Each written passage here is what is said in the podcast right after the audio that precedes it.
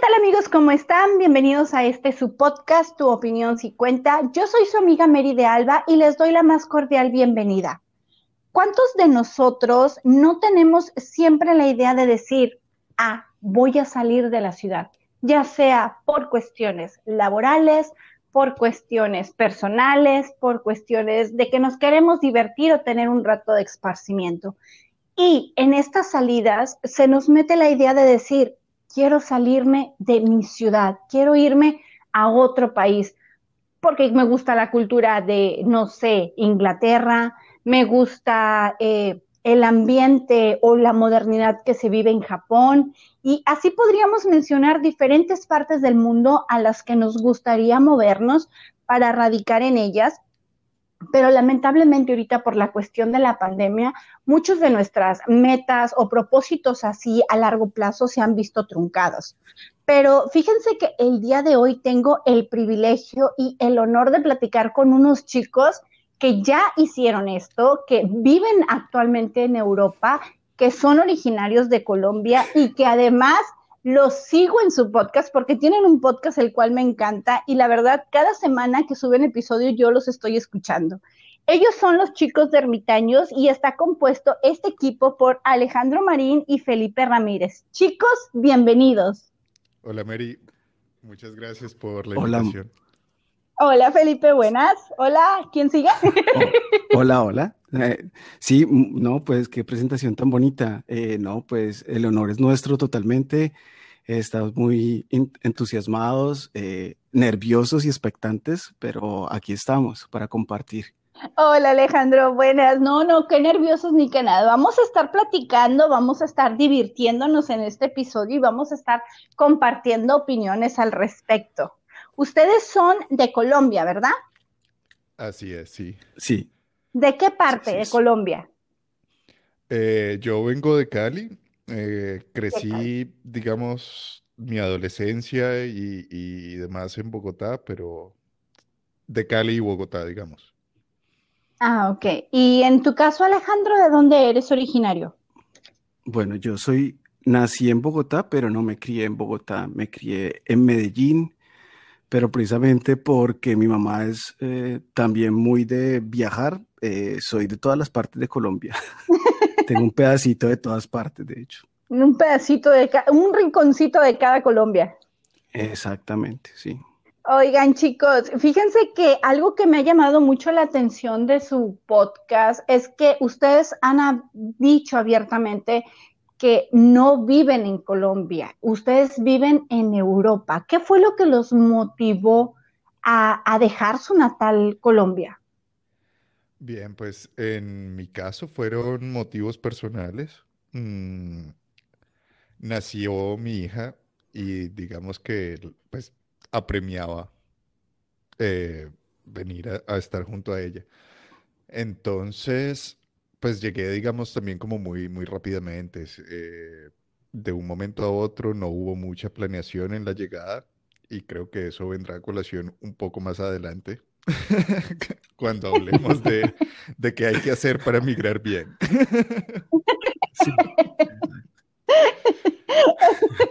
Bueno, más adelante tocaremos ese punto. Lo dejemos en stand-by. En tu caso, ¿qué te motivó moverte de Colombia? En mi caso, pues porque mm, básicamente llevo ya muchos años viajando mucho, pero ya como el radicarme, el de que sentar, por así decirlo, cabeza, que tampoco es el caso, porque pues igual era muy, muy serio con mis cosas, eh, fue básicamente, en parte fue mi hijo también, pero al revés que Felipe. Yo primero llegué a Suecia, fue a estudiar. En mi plan era estudiar un par de especializaciones en informática, porque yo soy ingeniero de sistemas. Em, y después empiezas como, ay, quiero hijos, quiero familia, quiero... Y yo ya llevaba con una pareja mucho tiempo, pues. Y justo estamos pensando, bueno, si tenemos un hijo, ¿dónde es mejor tenerlo? ¿En Colombia? Mm, no creo. Eh, Suecia, sí, o sea, hay muchos tips o detallitos, por así decirlo, que, que definitivamente te, te, impulsan a quedarte aquí y a, y a quedarte. Básicamente fue por eso que me quedé. El, el tratar de tener una vida mejor para mi hijo. Claro, claro, sí, por supuesto, se entiende. Y además que estás en un país, por así decirlo, primermundista, ¿no? Pues, yo tengo un problema con esa palabra y con esa expresión, de hecho, porque eh, es que es una cosa, yo te, podría devolver, o a la, inclusive a las personas que nos escuchan, devolverle eh, la pregunta, ¿qué es para ellos un país primermundista, por ejemplo? Y me atrevería a decir que de los que contesten, yo creería que el, 80%, si por tratándolo bajito, están equivocados.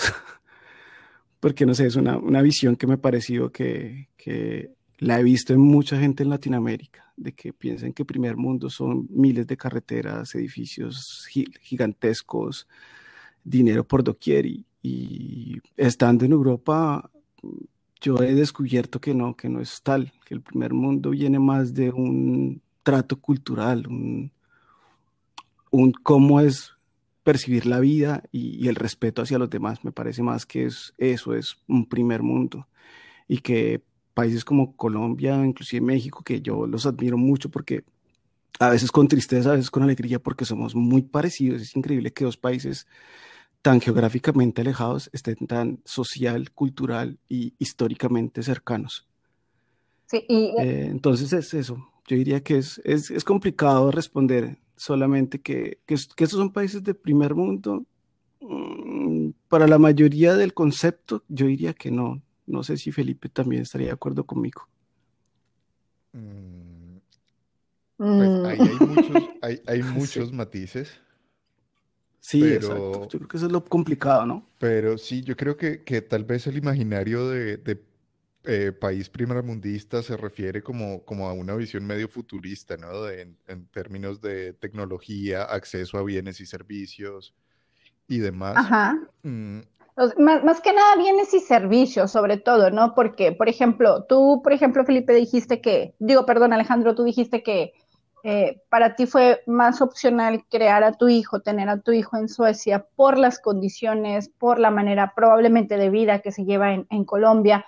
No digo que sea mala, este, pero pues no se compara con el estilo de vida que se tiene en, Suecia. Pero fíjate que ahí, ahí vienen los matices, digamos, frente a Suecia, pero aplica también a Suiza, a Alemania, seguramente a Francia, pues yo hablo de lo que, de lo que conozco más o menos.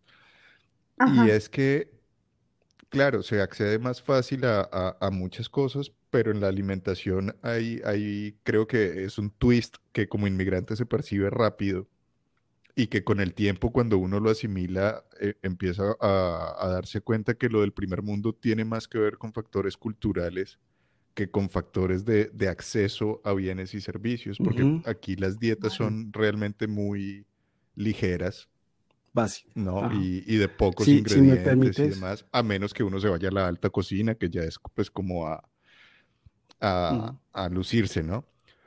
Pero en general la gente come muy sencillo, se viste también muy sencillo.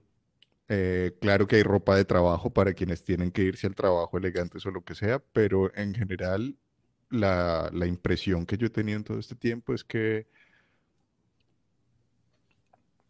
lo que hace bonito esa, esa imagen del primer mundo tiene más que ver con buenas costumbres y, un sentido del respeto y de la confianza hacia el otro que en acceso a bienes ah. y servicios. Sí, sí, totalmente de acuerdo. Digamos, por ejemplo, es más, te voy a ser sincero y voy a ser sincero con los, con los oyentes. La frase para, para que marcó el quedarme o no fue que yo salí al parque y yo vi a niños en el parque solos, sin sus padres, en total seguridad. Y yo dije, yo quiero eso para mi hijo. ¿De verdad? ¿De verdad? Sí, porque, porque yo en mi época de, niño en Bogotá, uno podía hacer eso. Y estamos hablando de, yo tengo 42 años. Entonces, no, no es tampoco mucho tiempo.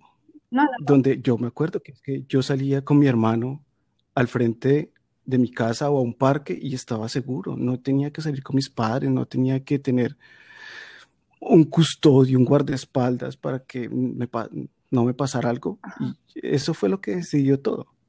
Fíjate que... Ese fue el punto que dije.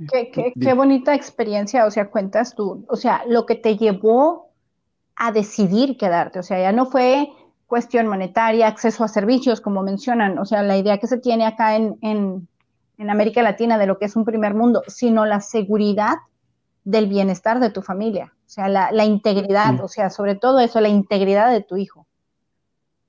Sí, es el respeto, es como saber que si hay un niño que está jugando en el parque, déjalo quieto, no tienes que molestarlo si no está haciendo nada malo, si no corre peligro, no tienes que, hacer nada. Entonces esas son cosas que, mucha gente, por ejemplo, yo, yo digamos, lo económico, eh, no, no, nunca he sido una persona, yo en mi familia no somos adinerados, pero tampoco nunca nos ha faltado nada somos dentro del promedio colombiano de la clase media. Eh, mis padres han estudiado en la universidad, y, pero, pero más allá no había nada más, o sea, teníamos, nunca nos faltó nada y nunca mm, tuvimos, pasamos realmente por necesidades. Y, y te cuento que yo, en mi vida profesional, de hecho, justo antes de venirme para acá, yo creo que estaba mi mejor época como profesional, porque además era independiente y me estaba yendo muy bien. Si hubieran sido por esos factores como económicos y eso, yo no, yo no hubiera decidido quedarme o tener o criar a mi hijo aquí. Eh, fue, sí, sí, definitivamente es eso, tener la, la tranquilidad de tú como padre o como madre saber que tus hijos tienen libertades tan sencillas como ir a un parque o ir a un colegio solos, sin tanto... Fíjate que haces una, una aclaración muy importante. Este, yo tengo más o menos la misma edad que ustedes. Bueno, no sé cuántos años tenga Felipe, pero supongo que más o menos anda en el rango eh, tuyo, Alejandro. No, ese es un niño. No, él tiene 15 años. bueno, los dos tenemos 15 años en el fondo. Yo soy un poco más pero... yo estoy en los 30, tengo 33. Ah, tienes 33. No, yo ya estoy a punto de brincar al cuarto escalón. Yo este año cumplo mis 40 años. Este, y algo que mencionas es muy cierto. O sea, a mí, por ejemplo, yo vivo aquí en México, vivo en la frontera eh, con Estados Unidos y la verdad a mí sí me da miedo. O sea, me da miedo sacar a mi hija hasta el frente de mi casa. O sea, si estoy jugando con ella, yo ando con ella. Ella sola no anda en el patio porque de verdad sí se vive una inseguridad y un temor de que no vaya a pasar a alguien, la quiera raptar, eh, los secuestros diarios que hay. Entonces, que ese sí haya sido el detonante que te impulsó a quedarte en Suecia, o sea, es maravilloso, de verdad. Y qué mejor que es por el bienestar de la familia. Sí, sí, yo creo que es, para, mí en esa época ya aún lo es, era lo imperante. Eh, pero claro, hay, después vienen otros beneficios que a veces inclusive acceder a ellos no es tan fácil. Eh, porque Felipe y yo, pues, chocoaventuras, como decimos en Colombia, tenemos decide porque eres inmigrante, no, eso no es para ti. tenemos muchas. Me imagino. Fíjense que, eh, eh, hablando de eso, de las chocoaventuras que ustedes tienen, ¿cuáles son los retos que han enfrentado ustedes como migrantes en sus respectivos países donde radican? Para mí todo empieza, continúa y termina, mejor dicho, el, problema real de la migración es la lengua. La ley. La lengua, el, idioma. Ah, la lengua, el lenguaje, ok, perdón, escucha mal, el idioma. Sí, el idioma. Sí, claro, o sea. Porque. O sea, el, Sí, dime. Sí, porque, o sea, estar en un país donde se habla tu lengua materna y cambiarte a otro donde definitivamente no tiene nada que ver con la tuya, debe de ser un reto. Claro, claro, además, imagínate, pues por lo menos eh, ahora que nos cuentas que vives en la frontera, eh, pasarse a Estados Unidos, una cosa es el nivel de inglés que uno puede haber aprendido por muy dedicado que fuera, eh, digamos, en su país. Pero al llegar al otro lado es otra velocidad, hay acentos, hay ritmos, hay, hay ánimo que también entra en el idioma y pues uno no alcanza a coger toda esa información del tacazo. O sea, hay que hacerlo poco a poco. Sí. Bueno, yo cometí la, la, la, como, decíamos antes, la, en fin, me fui de aventurero yo también, me fui de intrépido Y llegué, a, llegué a Alemania, no solo sin alemán, sino sin haber tenido ninguna relación previa con el alemán. Y a partir de ahí empezar a aprender. Entonces, Alemania es un país que ha tenido pues muchas olas de migración y tienen una ley que yo creí que era general en Europa, pero ahora entiendo que es algo realmente a destacar. Y es que en condiciones generales no te dejan entrar al país con menos de un A2 de alemán. Ah.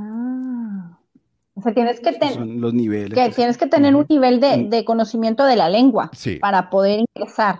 Y de ahí te exigen que hagas un curso que dura más o menos tres meses para llegar hasta el B1, que es el idioma, eh, el nivel que bien te sirve o para un trabajo base o para unos estudios técnicos o algo así y ya después vas mejorando con el tiempo, ¿no? Es como entras aquí con un nivel, pero te exigimos que para quedarte tengas un poquito más, o sea, ya estando aquí. Y la otra parte del curso es de historia y política alemana. Para que entiendas cómo se divide la, confederación, cómo funciona el sistema electoral, de dónde vienen las, las, las normas y el proceso histórico, digamos, de la República Democrática Alemana, pues con las Alemanes divididas y el Tercer Reich, eh, la República de Weimar y demás intentando garantizar que toda persona que esté viviendo en Alemania tenga una noción básica de en dónde está, qué ha pasado y qué está haciendo. Ese curso lo paga el Estado, si no puedes pagarlo, y si sí lo puedes pagar, lo pagas. Y si sacas buenas notas, te devuelven el dinero. Mira, qué interesante. ¿Por qué no se hace eso en otros países? No entiendo, no lo entiendo. No lo entiendo y me parece que de verdad, o sea, cuando yo lo llegué, pues me pareció fantástico, pero, pero digamos que lo vengo a valorar es ya habiendo llegado a Suiza, que es todo lo contrario. O sea, sí, claro. Como en Suiza puedes entrar, pero nadie te va a garantizar per se, se puede conseguir eh, un curso del idioma en donde estés, ya sea en la Suiza alemana, francesa o italiana o, romana. Entonces va por tu cuenta y ya todos sabemos que los cursos a cuenta propia son ridículamente costosos. Ridículamente costosos.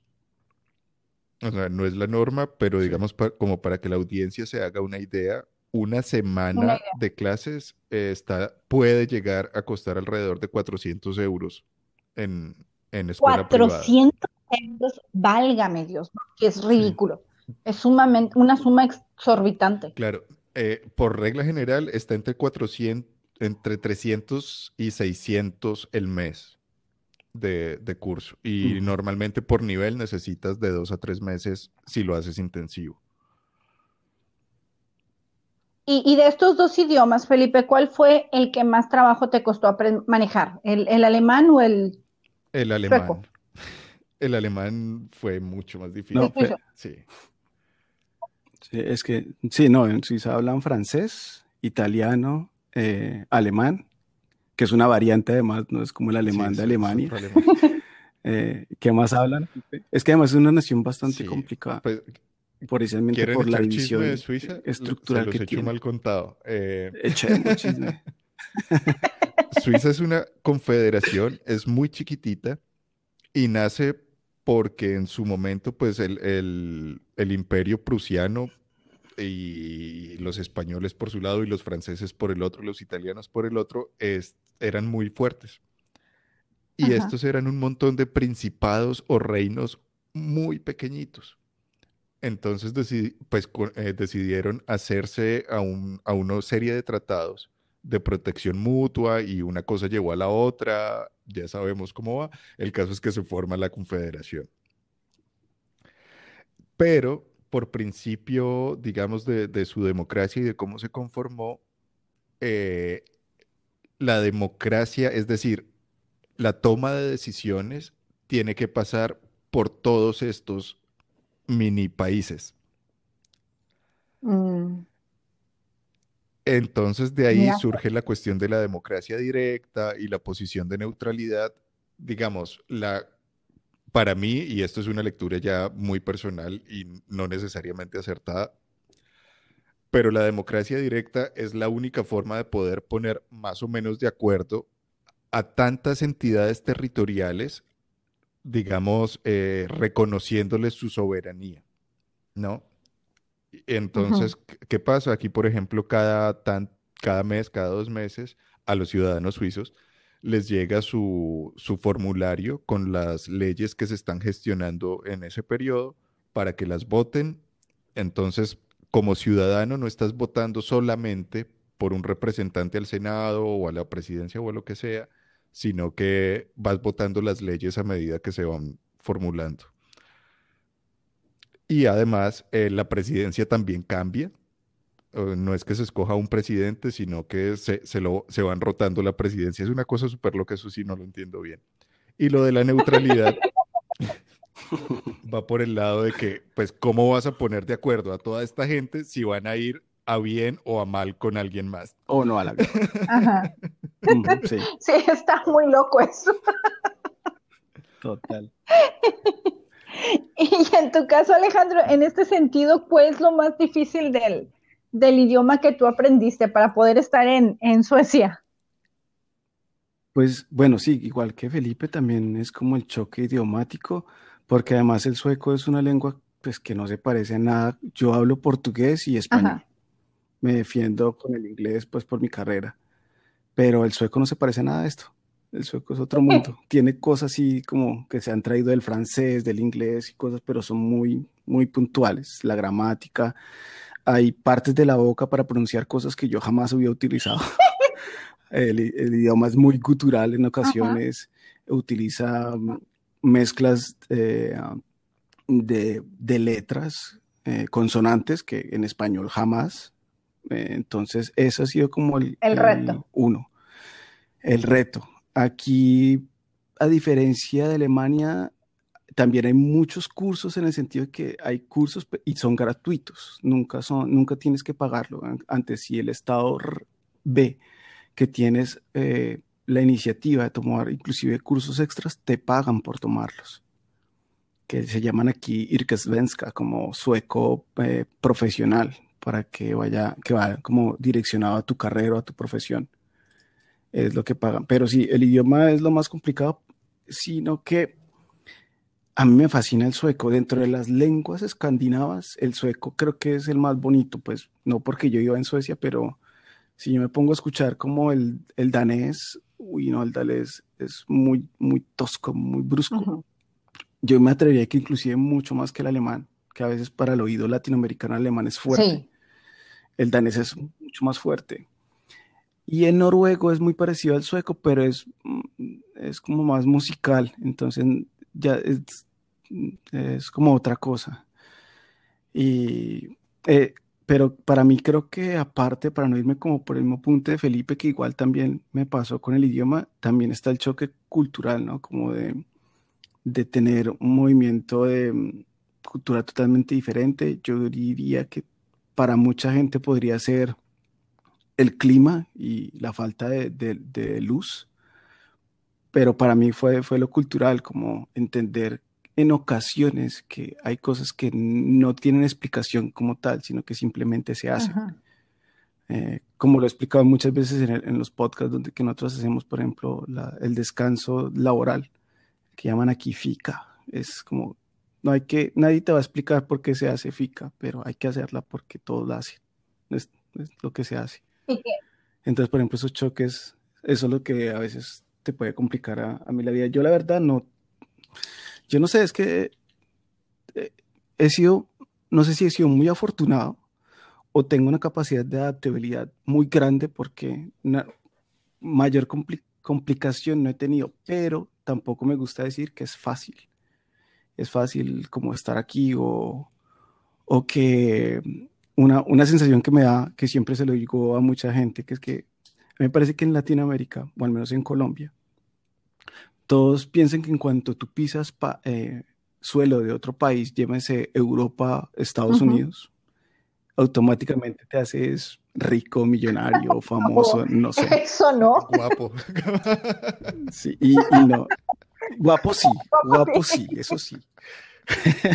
Porque te vuelves exótico, ¿no? Ya eres exótico. Por, haber, pisado suelo americano o europeo, ¿no? sí, pero no, eh, hablando en serio, es que es, eso, o sea, eh, no. Eh, por ejemplo, ahorita que mencionabas como el rumbo del podcast, eso, es una cosa que yo tengo muy clara, es que no, no es tan fácil, pero eso lo podemos hablar ah, al, más, más adelante. otra cuestión también es la soledad. Es que ese es un factor súper bravo y del que casi nadie habla. Sí. por eso nació nuestro podcast. Por eso ermitaños. es, que, es que es una locura. O sea, y no es solamente para los inmigrantes. O sea, es una realidad a la que hay que asumirse. Y es que aquí la mayoría, o sea, gran parte de la vida del día a día es en soledad y te encuentras con conocidos o con amigos esporádicamente planeado, o sea, normalmente es al menos una o dos semanas de anticipación para decir encontrémonos. Muy planeado.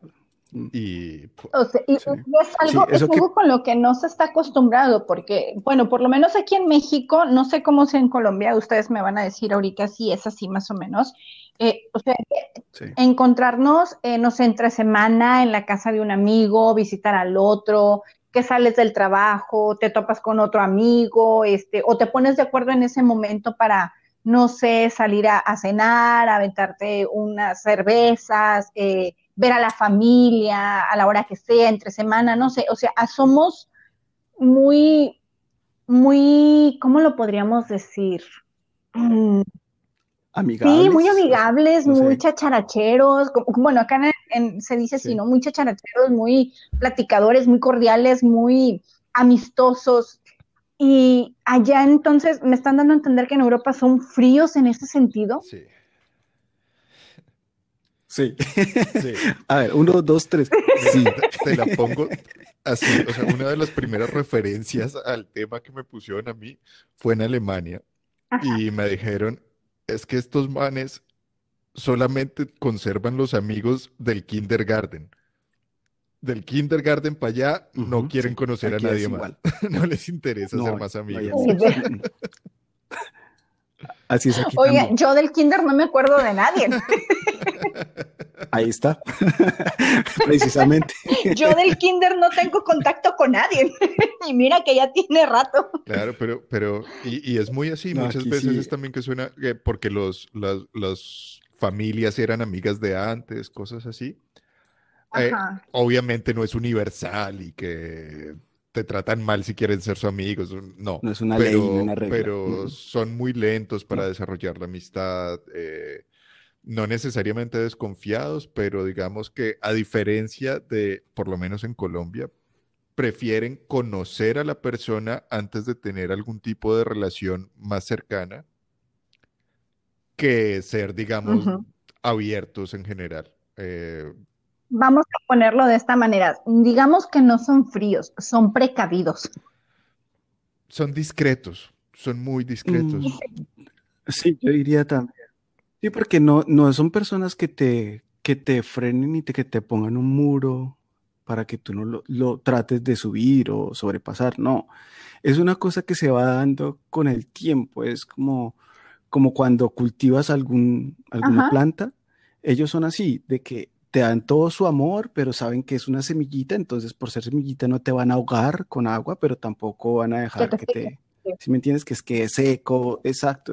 Eh, los europeos, al menos en las partes que, porque aquí en, lo que es Escandinavia, que es lo que más conozco, pero los franceses, yo creo también va como, no sé si es que la lengua latina es un poquito más, los franceses son mucho más abiertos eh, eh, a conseguir amigos, porque Ah, esos son formas de pensar diferente, pero son más cerrados para otras cosas. Sí, pues es que como, cultural. o sea, tienen unas cosas a favor, pero tienen otras cosas en contra. Entonces, digamos que ahí se compagina, ¿no? Sí, aquí es, es así, la gente es muy, no, como dice Felipe, no es que desconfíen, porque nunca, o al menos a mí nunca me han hecho sentir que hay, porque es diferente o viene a otra parte, no, es que son así con todo el mundo y, es, y así se aceptan todos. Eh, es muy, es inclusive muy chistoso que lo primero que me, me, advirtió mi novia es como no le vas a decir a nadie que quieres ir a su casa. como o sea, no te invites, por favor. Primero, exacto, esa es la palabra, no te invites a ir a su casa porque de una vez te van a mirar feo. Te van a decir, pero ¿y usted quién es que quiere ir a hacer a mi casa? ¿Por qué? ¿Dónde? ¿Cuándo? No. Qué cosas, ¿no? Y acá en América no, oye, ¿te puedo ver en tu casa tal día? O vamos, vamos todos para la casa. No, aquí no.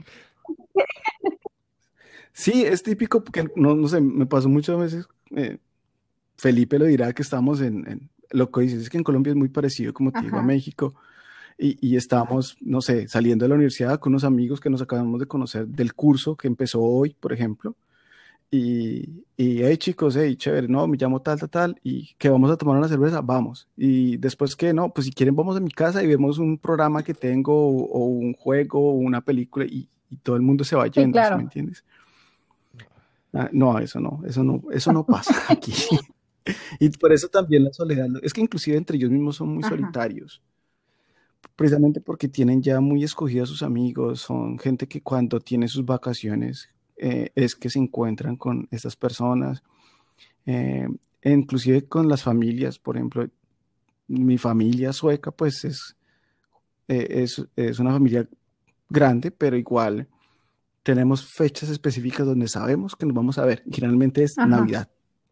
De resto, nunca, nada es certero o ser, no hay certeza pues de nada en el resto me del hicieron, año. Me hicieron recordar que mi vecino, el de aquí del piso de arriba, se demoró un año Ajá. en pasar de decirme sí. buenos días a decirme hola.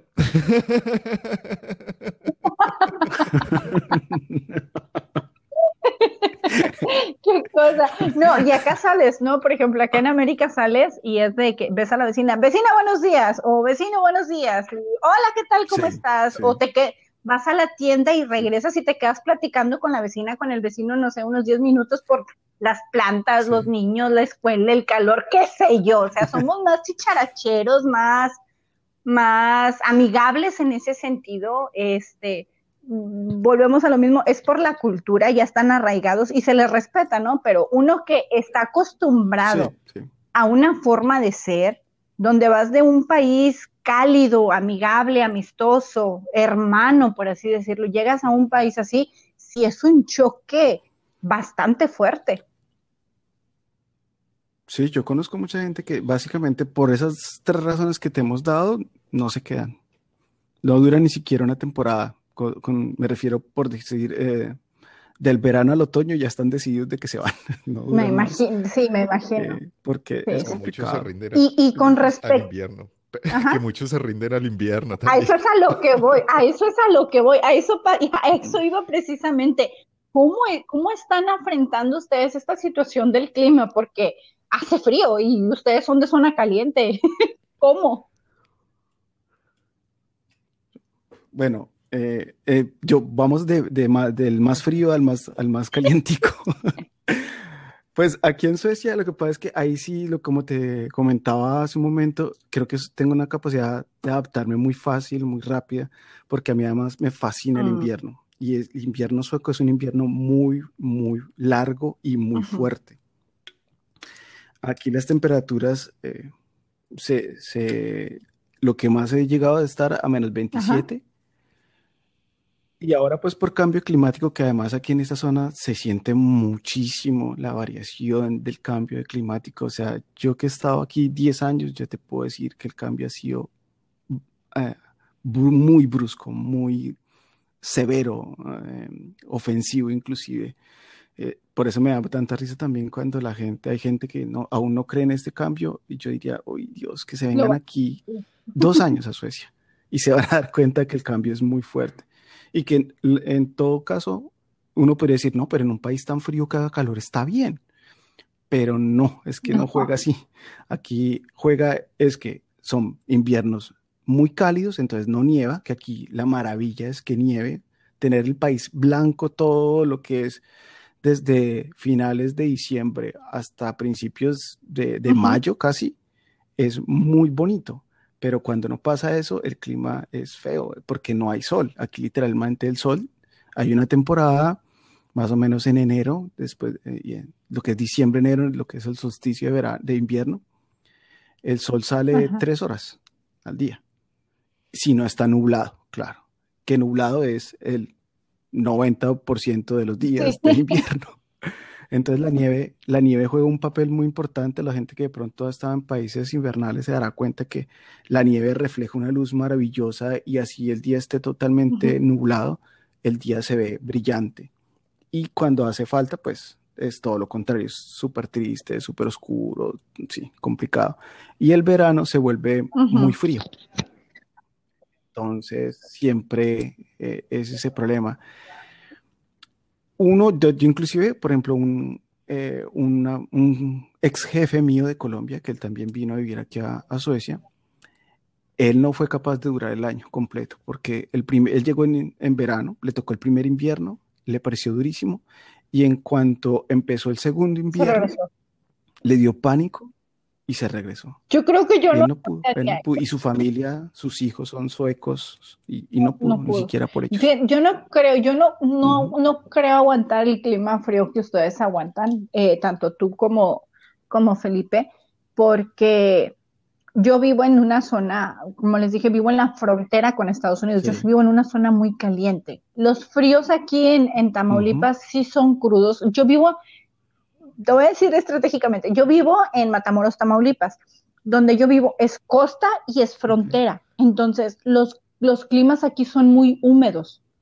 Entonces, el frío, yo no soporto el frío, yo no tolero el frío, yo soy feliz en calor. te mueres de sed, no me importa, yo prefiero el calor. Si me da calor, me voy a la playa o me voy o me meto al cuarto con aire acondicionado. Pero el frío, el frío aquí me cala hasta los huesos. Y si aquí me cala los huesos, no me quiero imaginar cómo me calaría si me voy a Suiza o a, o a Suecia.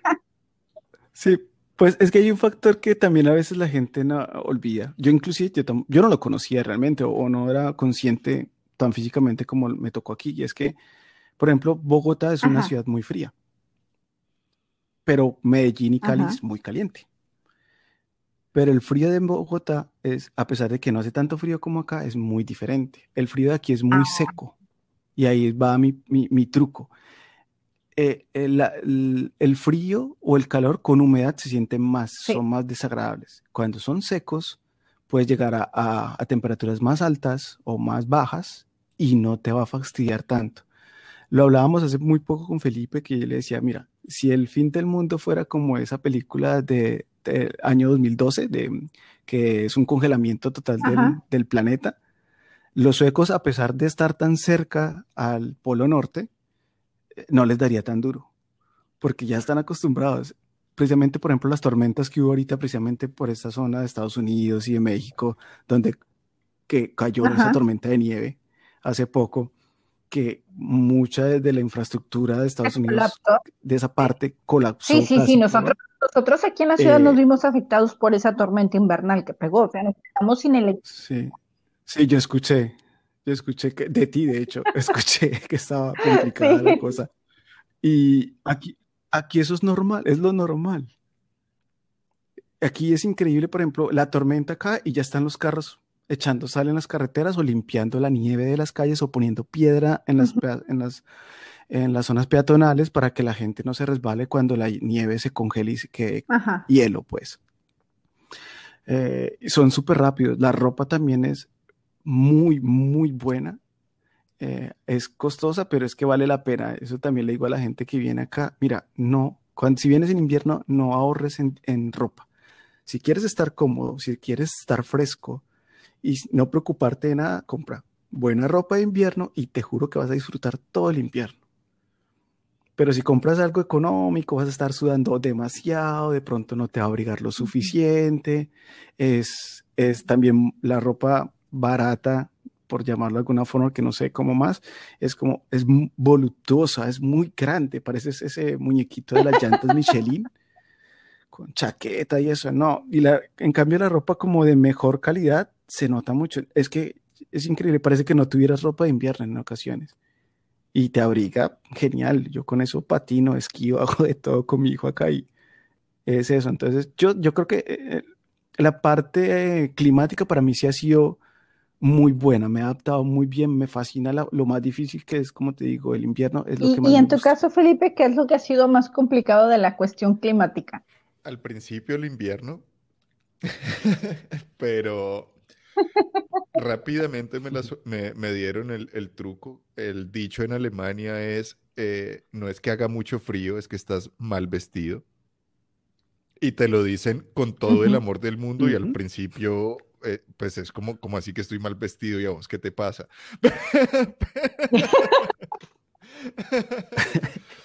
Mira mi corbata es de seda. Claro, o sea, también tiene toda la razón. Eh, hay, hay, un orden de ponerse la camiseta interior, eh, después la camiseta, el saco, los materiales, las mm. capas, tal.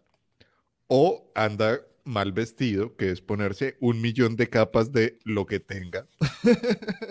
y aún así pasar frío. Sí, de lanas, muchas lanas varias. Eh, ahora, pues, realmente sí, sí alcanza a tener un efecto, un toque depresor, sobre todo porque empieza a dar, a dar como pereza salir a la calle por cosas sencillas.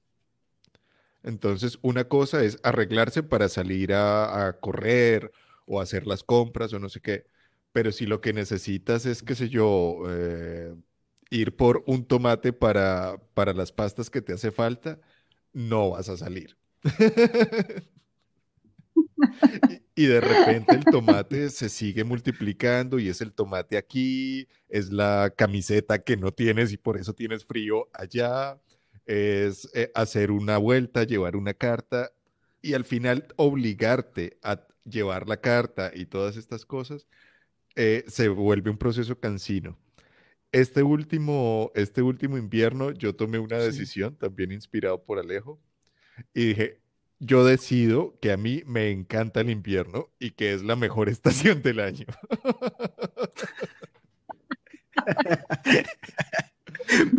No, no, no, o sea, como un ejercicio este muy serio. a mí me encanta y es, y es la mejor estación y nada, nada la supera. Y mira que no creo que haya hecho más calor porque yo decidí eso, pero definitivamente sí hay un, hay un cambio importante en el cómo se percibe la, gravedad del frío o de la oscuridad o lo que sea. Sencillamente es una, cuestión de atención en gran parte, atención y ropa. Sí, obviamente deben de estar preparados, ¿no? Para enfrentar estas, ondas gélidas que, que, se viven por aquellos lugares, obviamente no se va a comparar con el estilo de ropa que se maneja acá en Latinoamérica, ¿no? O sea, acá lo que más quieres es andar ligero, ¿no? Para no sentir calor y cuando hace frío no es el, la misma intensidad, pero pues hay que vestir adecuadamente, o sea, no hay que vestir mal, ¿eh? hablando cordialmente. Y la otra cosa es que si tienes familia o amigos del lugar, seguramente también te quieran enseñar las actividades que han ellos desarrollado y acumulado durante toda la existencia de qué hacer en invierno y son actividades normalmente muy simpáticas.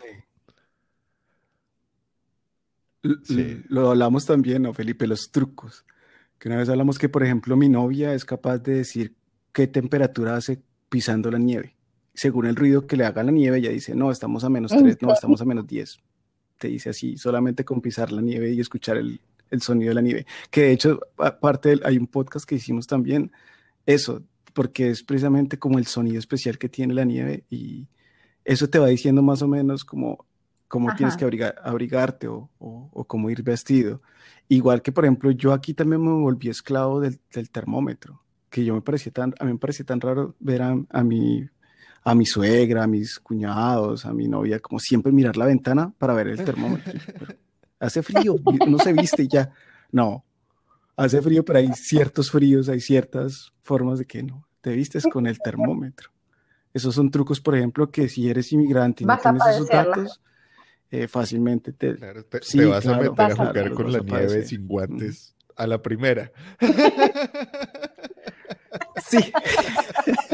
quema mucho. y eso quema. y duele, y duele mucho. Bastante. mucho. Yo, yo, tuve mucho aprendizaje en un día al respecto.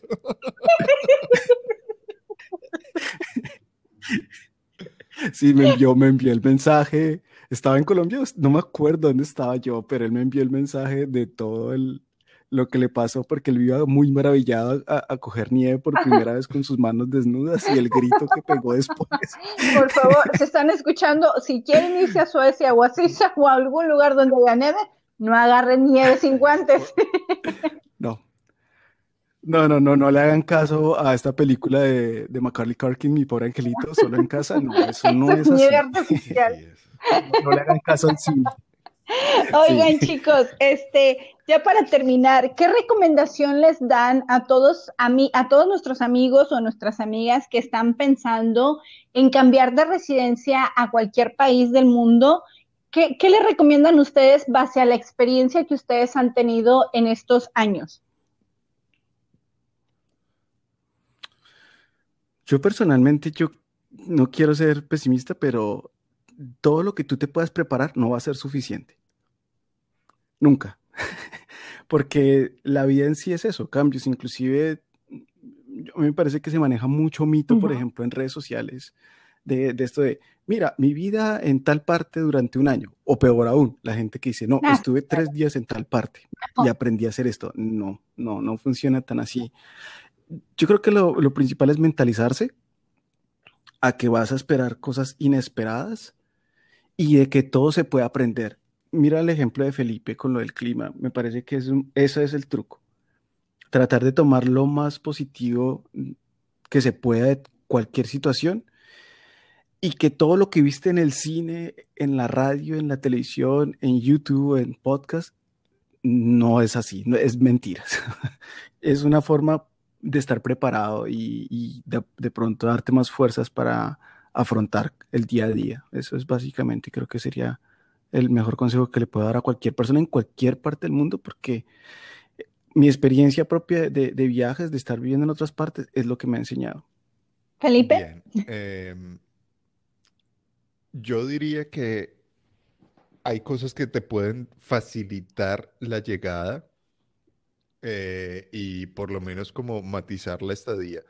Lo de mentalizarse es básico, o sea, vas a estar en otro lugar, enfrentarte no a otras personas ni a otro tipo de personas, sino a otra forma de entender absolutamente todo y la tuya podrá ser muy valiosa y muy importante, pero lo que más te conviene es aprenderla de ellos, eh, porque a la tuya no le van a parar bolas sencillamente de entrada.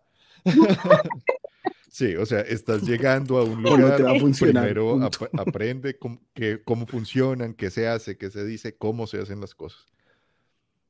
La lengua mm, se puede hacer, se puede venir sin saber nada y se puede aprender sobre la marcha, pero te vas a ahorrar mucho tiempo, mucho estrés y muchísima ansiedad, digamos, que viene con el tener que aprender rápido porque ya estoy aquí, sobre todo desde cero. Eh, aprende la lengua si es un año, dos años, tres años aprendiendo y todo el mundo se burla porque, porque estás aprendiendo una lengua que no vas a usar nunca, no importa.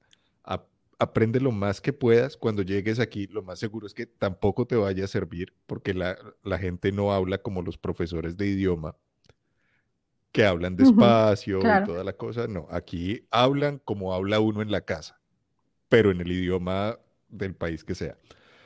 Hablan rápido, se comen las sílabas, eh, hablan mal, lo que sea. Eh, pero igual ayuda bastante tener un pedacito andado. Y lo otro es entender que, que hay gente buena y hay gente mala en todas partes, que hay justicia y hay injusticia en todas partes y que lo mejor es intentar llevarse como con la mayor tranquilidad posible y, la mayor, mm, siendo lo más amigable posible con todo el mundo y en todas las situaciones. O sea, no vale la pena entrar a chocar con el cómo funcionan las cosas aquí, ni con el cómo es la gente aquí, porque nadie va a cambiar mayor cosa por alguien que, de nuevo, no conocen. Ajá, sí. Sí. Ahí, se resume con al lugar que fueres, hacer lo que vieres. Claro. Es, sí, sí, es la frase correcta. Chicos, pues Muchísimas gracias por haber aceptado esta invitación, por haber compartido con nosotros, con, el público, este, sus experiencias, sus anécdotas, eh, su conocimiento y su experiencia en este sentido. De verdad, es, es maravilloso poder que por medio de este, este tipo de actividades como lo son los podcasts, podemos unirnos en conversaciones, en pláticas, en, en intercambiar ideas. Este, es maravilloso y nos hace más humanos, nos conecta más como personas y sobre todo que nos hace crecer este, en, nuestro intelecto y en nuestra manera de ver las cosas. Eh, les deseo mucho éxito en su, en su podcast. Me encanta el podcast de ustedes, tengo que, decirlo. Me, me, fascina escucharlos cada semana. Este, ¿Dónde los pueden encontrar nuestra audiencia para que los sigan, para que escuchen sus episodios y sus patoaventuras, por así decirlo, o chocoaventuras, como les dicen ustedes? Este, ¿Dónde los pueden encontrar? Bueno, eh, en las plataformas de podcast nos pueden encontrar como Ermitanos Radio, es por, por lo del anglo, entonces quitamos la ñ y dejamos solamente la n porque el podcast va en, inclusive en varios idiomas a veces también. Em, en, Facebook nos encuentran igual y en Instagram nos encuentran de la misma forma, Ermitanos Radio. Y no, pues bienvenido, ¿no? El gusto pues ha sido nuestro totalmente. Eh, también somos seguidores de, tu podcast. De hecho, queremos pedirte un favor de que nos regales un saludo para los escuchas de Ermitanos Radio. Sí, claro. envías luego. Eh, eh, presentándote, promocionando tu podcast y, y, un saludo para todos. nos encantaría que es un formato que estamos montando ahora con el podcast. y nada, bienvenidos a gracias por la invitación. Eh, y a la pues, honor que nos haces, qué alegría que nos digas todas estas cosas sobre los programas y, y, la atención, porque aunque nosotros estamos hablando todo el tiempo de cómo hacer, qué hacer, tal, organizar los programas, y los amigos que escuchan o que participan de vez en cuando también dan su retroalimentación. Mm, es muy, muy agradable poder hablar, digamos, más allá del mensaje o de la cosa en Facebook, con alguien que, que también haya participado pues de, del contenido que se está formulando y, y de las discusiones que vamos teniendo también extender, extenderte y extender una invitación a, tu audiencia o a las personas interesadas. Nuestro rol, digamos, mm, no principal, pero que transversal, digamos que atraviesa toda la intención, es establecer puente entre Latinoamérica y Europa, eh, tanto en cuestión cultural como artística, emprendimientos y demás. Eh, digamos, también como, como has visto en los, es el matiz, digamos, que, tienen los programas. Sí. Entonces, si, si se ven eh, interesadas o interesados en promocionar o formular algún tipo de, iniciativa o de programa, pues, hombre, bienvenidos, estamos disponibles, abiertos y miramos qué se puede. de proyectos, sí. Ah, y un saludo al tercer ermitaño que es Jerónimo, ¿no? él, no, él no podía estar por el horario. Jerónimo es el otro ermitaño, pero el, especialista, en música. Sí, ya lo he escuchado ahí con sus composiciones, de verdad, muy buenas también. Este, ahorita platicamos de Jerónimo fuera del aire. Bueno, chicos, pues así llegamos a la parte final de este episodio. Les agradezco nuevamente, chicos, este Felipe eh, Alejandro, por haber aceptado esta invitación. Espero que no sea la última, espero volverlos a tener en este espacio y les deseo todo el éxito en su podcast. Los estamos escuchando ahí, ya dijeron sus redes sociales. Amigos, síganlos, escúchenlos, disfruten de sus episodios, de verdad que se la van a pasar increíbles. Eh, van a disfrutar el momento cuando los escuchen y se los recomiendo abiertamente.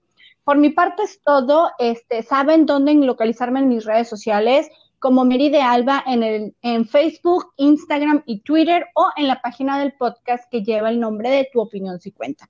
Recuerden que este espacio es de ustedes y para ustedes. Nos vemos aquí la próxima semana con un episodio más. Hasta la próxima.